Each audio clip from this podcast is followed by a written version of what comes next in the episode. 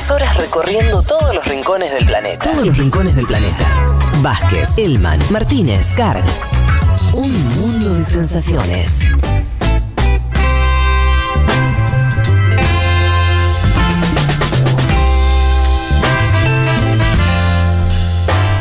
Hablemos, como prometimos al principio del programa, de la crisis de suministro que vive el Reino Unido. Yo te lo uní con la pandemia, por ir nada que ver, es el Brexit, son las dos cosas. Yo diría que es más que una crisis de suministro y de ahí también el título, ¿no? Esta idea del otoño, el descontento que aparece en la prensa británica, de vuelta para los que no estaban escuchándonos al principio del programa, una referencia a lo que fue el famoso invierno, el descontento en el 78, una situación de descontento social que hizo caer al gobierno laborista de ese entonces de James Callaghan, después fue Thatcher, ¿no? La que asume unos años después. Claro, que tiene en un primer momento esta crisis de suministro que vimos con fuerza en caso de estaciones de servicio, ¿no? Que. Ah, pero pará, ¿qué cosas que faltan? ¿Cómo es? ¿No hay. no le falta nafta? Claro, ahora ahí está el tema. No es que falta nafta, lo que faltan son conductores para transportar la nafta. Ok, pero vos en la estación de servicio no hay. No. Ok. Y después tenés, por ejemplo, casos. Eh, no sé, eh, había visto el de la cadena Starbucks que me hace ver acá, ¿se acuerdan? Que Sí, fa- faltaban vasos de Starbucks. Sí, No, ahora y también. claro, Sí, y, falta- y de Nandos. hamburguesas, Sí. digo, que faltan para hacer los Claro, menús. entonces las famosas cadenas de, Claro. de- de alimentos, cadenas, cadenas de fast food, hay productos que siempre estuvieron en Reino Unido que de repente no están más por esta crisis de suministro, que es una crisis que tiene componentes globales y regionales. Digo, con la pandemia muchos conductores dejaron, o sea, se jubilaron o se fueron a otros rubros, sobre todo los conductores de larga distancia. Sí, claro. En el caso de Reino Unido es un caso agravado por el Brexit por el hecho de que ya no hay libre circulación de personas. Entonces, esta idea de un mercado laboral eh, atractivo para estos eh, trabajadores que suelen estar en estos puestos, ¿no? Puestos donde los sueldos son menores y en general en Europa, pero en el caso de Reino Unido Laburo son ocupados. además. Tenés que estar arriba del camión, no, no. Claro, y son Claro. ocupados en general por inmigrantes. Bueno, ahí por supuesto Reino Unido tiene su, Vos lo que decís su es que, que particularidad. ahora sí. Reino Unido no puede decir, che, me faltan camioneros, vengan para acá, eh, no sé, camionero de eh, Alemania del Este. Claro, o sea, es. Lo puede hacer. Eh, lo que pasa es que es menos atractivo, digamos, ¿no? Y también hay una cuestión migratoria que es distinta al del resto de Europa por esta nueva ley, este nuevo código de, de migración que tiene Reino Unido después de la salida de la Unión Europea. Hablamos de un faltante de 90.000 camioneros. O sea, es un número 90.000 es Ah, bueno, bastante boludo. alto. ¿Qué hizo Johnson para paliar esta crisis? Bueno, tuvo que flexibilizar algo su política migratoria. Mandó 5.000, eh, un cupo, liberó cupo de 5.000 visados para conductores de eh, transporte, otros 5.500 para trabajadores de la industria avícola. Fíjense ahí Es poco igual, ¿no? Si faltan 90.000, 5.000 y 5.000. y es, y es aún peor porque eh, hasta ahora han sido pocos los conductores que entraron en el programa, un poquito más de 120. O sea, estamos muy lejos Ah, incluso nada. de los 5.000. o sea, Claro. ¿Qué hizo también? Mandó a entrenar a militares. ¿Qué? Mandó a entrenar Sí, a sí, sí, militares sí. para que manejen ellos los, Es los una economía camiones. de guerra eso, loco. Sí, no, por eso lo de las notas y Imagínate lo lo- los mili- militares manejando camiones en Venezuela Claro, son ¿no? 200 eh, La cantidad de notas de la BBC Mundo diciendo, eh, caos en Venezuela. que a No, partir del lunes sí. pasado, bueno, se pusieron al frente de los camiones y, bueno, están transportando Pero Pero que igual son muy poquitos también. Y son 200, claro. La situación mejoró un poco, pero lo que dice la prensa también es, ojo que este otoño el descontento, entre comillas. Puede tener un se- invierno. exactamente. Sí. Y fíjate el caso de la industria avícola, que me parece un caso bastante espectacular también. Ajá. Hay también eh, faltante de, de- de trabajadores de esa industria que también tiene ciertas condiciones similares a los conductores, en el sentido son trabajos de salarios bajos y más que nada ocupados por inmigrantes.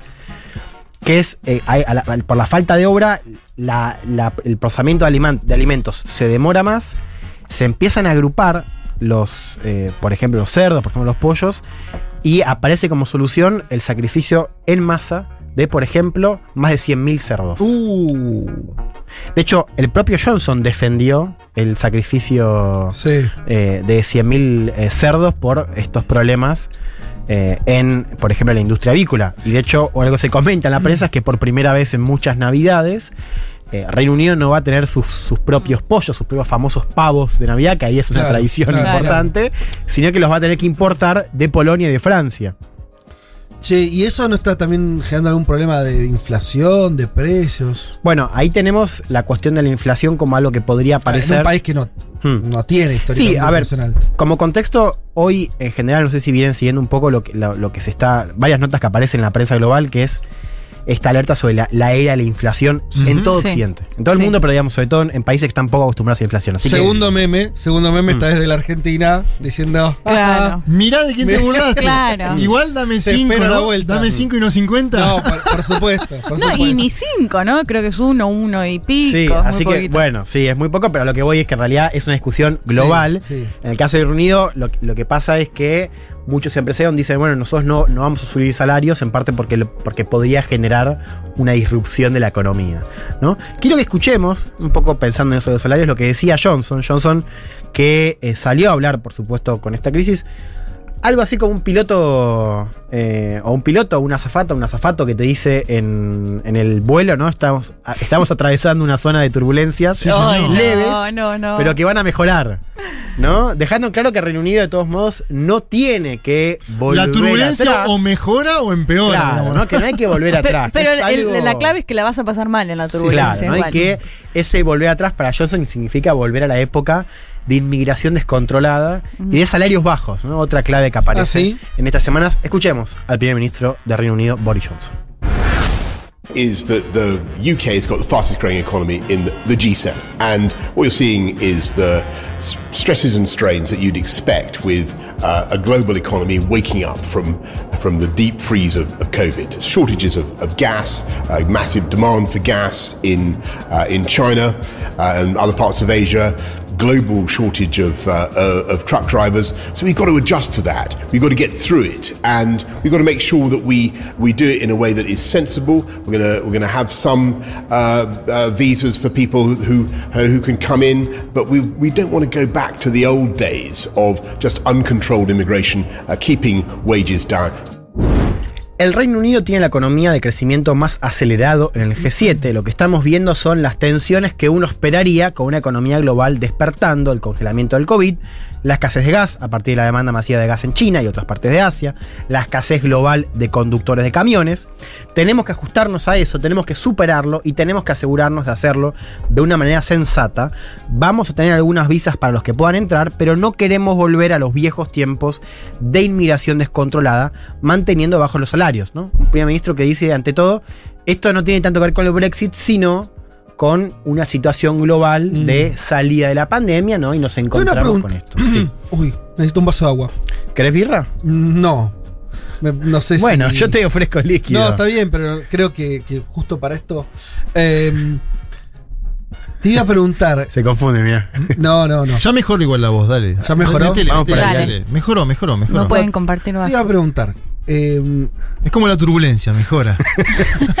Pone, ah, esperemos siempre que mejore.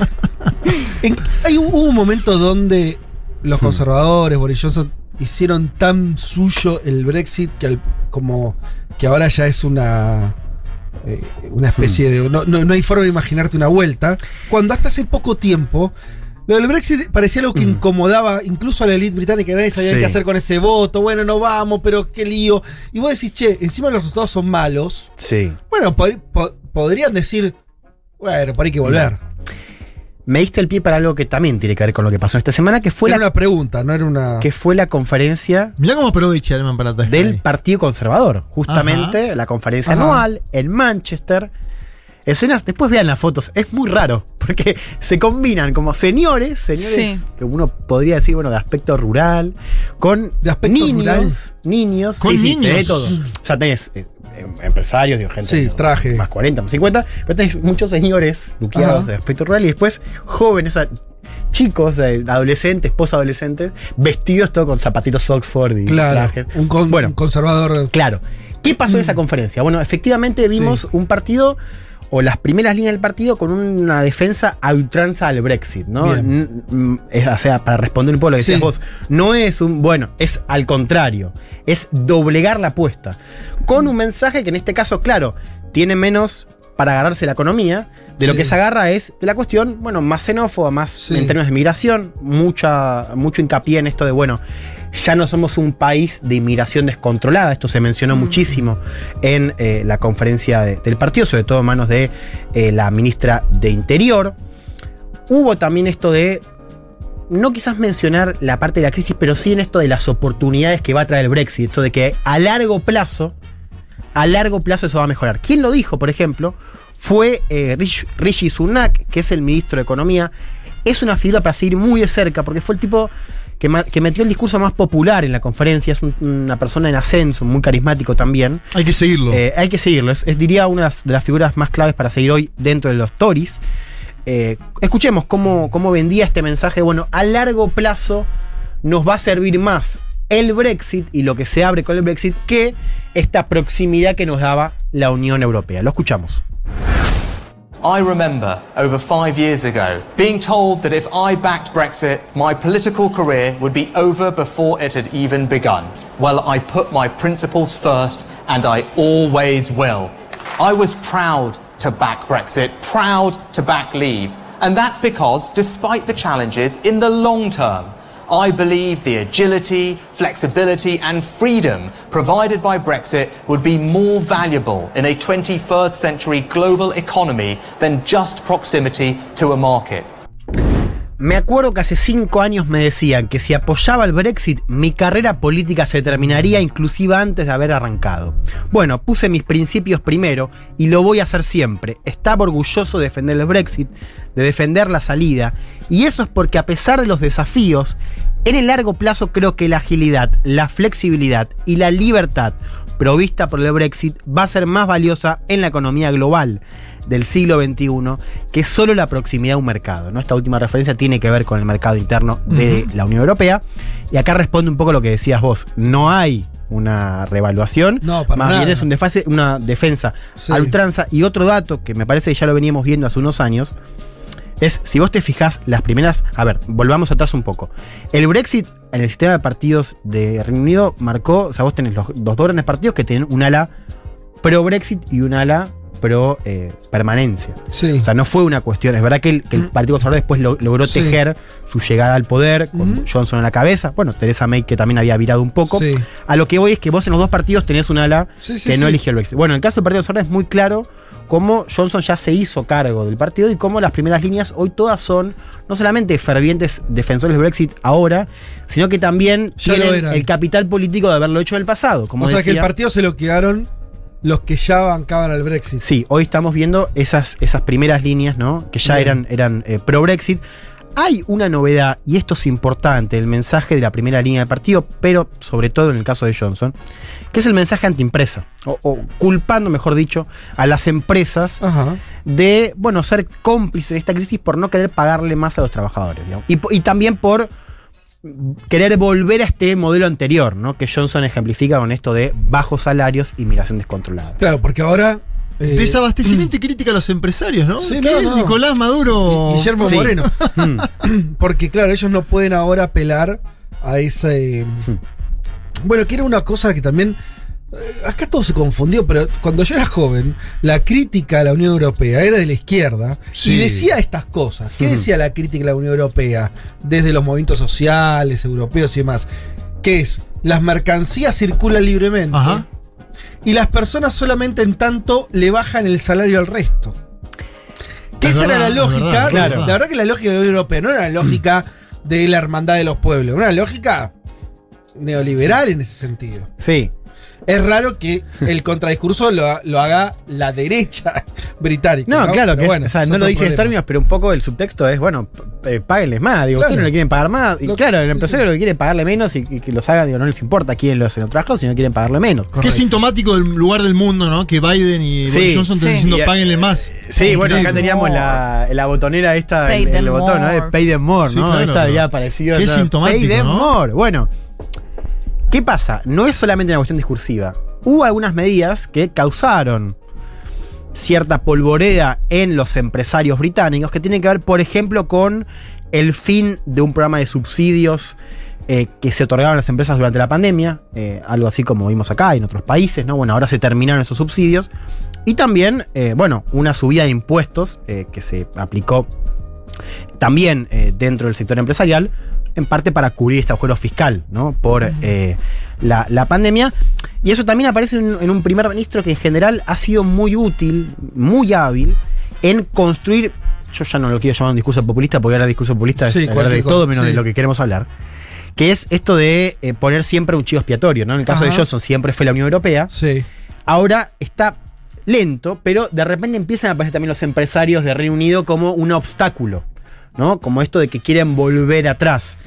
Eh, ¿Cuál es el efecto colateral? Y acá meto un poco lo decías vos, qué mundo extraño. Bueno, esto está moldeando también el discurso de la oposición, que es el Partido Laborista, que tuvo conferencia también anual la semana previa a la del Partido Conservador, Sí. y fue una conferencia donde Keir Starmer, que es el líder actual del partido, bueno, escenificó este giro al centro que, tiene- que tuvo y que tiene el laborismo después de un líder como Jeremy Corbyn, que era un líder que justamente quería volver al laborismo como un partido de izquierda, Sí. ¿no? Con las bases bien Sí. Y presentes. creo Bueno, que la mayor equivocación de Corbyn viéndolo a la distancia, como Mm. paréntesis, fue no haberse. El tipo no se sabía qué pensaba del Brexit. Si No. estaba a favor o en contra, ¿no? Sí, hoy por hoy, con el día de lunes, lo que vemos que el Brexit fue más dañino para el laborismo que para el Partido Exacto. Conservador. ¿no? Sí, señor. Por eso Starmer también está haciendo un poco ese giro, que es un giro que se parece más a la tercera vía de Tony Blair Sí. que al mensaje de Jeremy Corbyn. De hecho, fíjense ahora cómo aparece esta referencia, no solamente al orden, haciendo referencia de que el gobierno de Johnson no tiene un plan, cosa que es cierto, ¿no? Mm. Fue una conferencia de los Tories muy liviana en política pública, en contenido, realmente hablando de un modelo nuevo, pero nadie lo explicaba de qué era ese modelo. Pero también este mensaje eh, laborista, haciendo hincapié en la idea de la empresa, ¿no? Fíjense cómo vendía Starmer la idea del laborismo como un partido cercanos y favorables a las empresas. Lo escuchamos. And we would work with business, not treat business as the enemy. Three years ago, Boris Johnson, the Prime Minister, uh, told business uh, where to go, uh, not in those words. Um, now he's acting it out, treating business as the enemy. So we would take a completely different approach on this. He didn't even have the respect to businesses to say, what's the plan to get us through the next stage, given the chaos that his government is causing? Nosotros trabajaríamos con empresas, no trataríamos a las empresas como el enemigo. Hace tres años, Boris Johnson le dijo a las empresas hacia dónde ir, a dónde se podían ir, no en esas palabras, pero ahora lo está llevando adelante, tratándolas como el enemigo. Ni siquiera tuvo el respeto hacia las empresas para decir cuál es el plan para llevarnos a la próxima etapa debido al caos que este gobierno está causando. Starmer se refiere con ese juego de eh, que hace tres años Johnson le dijo hacia dónde ir o a, a dónde ir. Es porque se había filtrado en su momento, en 2018, una, una frase de, de Johnson que era fuck businesses, como que, eh, me cago en las empresas. Sí. ¿no?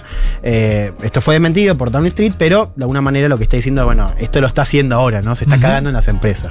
Cosa que uno lo escucha así y dice, este es el, es el líder del Es Partido. Laborista. Este es el laborista. Este es el laborista, claro. El otro, fíjense qué interesante cómo, cómo se cambian esos roles. Cierro con esto. Una situación que, como decíamos, se puede grabar en invierno. Viene Navidad. Decíamos también, hay un frente abierto con la crisis del gas, eh, precios que se triplicaron este año. O sea, va a ser más importante, por supuesto, más tangible. Mm. Hay que pasar el invierno, diría alguien. Y ojo, porque si Johnson piensa que esto se va a empeorar Sí. a futuro, podría estar tentado a convocar elecciones. Ajá. Porque Anticipadas. la cosa es, claro, renovar la- mayoría que tiene. Entonces, si vos ves que, que se te va a picar más adelante, entonces, bueno, mejora hacerlo ahora antes que las consecuencias Sí, sean peores. Y Juan, Sí. perdón, y otro frente que se puede llegar a sumar tiene que ver con las naciones que componen el Reino Unido, ¿no? Porque también quienes salieron a criticarlo muy fuerte fueron los primeros ministros, la primera ministra de Escocia, digo, la posibilidad también de que se abra ahí otro frente. Sí, en realidad ya es un frente que ya está abierto, porque con el Brexit sabemos, lo hemos comentado acá, bueno, la idea de la independencia escocesa, la idea de reunificación de Irlanda, bueno, han vuelto a la mesa y por supuesto, cuanto más crisis para eso, eh, bueno, es un terreno más fértil para esos discursos. Otro día vamos a hablar del otro frente que es Europa, que también se picó esta semana. Ahora no tengo tiempo, pero No. fíjense qué loco. Pasaron cinco años Sí. del referéndum de Brexit y hoy no solamente seguimos hablando de Brexit, sino que estamos viendo, bueno, las escenas que están muy lejos de esa narrativa utópica que habían planteado tipos como Johnson. ¿no? Bueno, todo patas para arriba en el Reino Unido.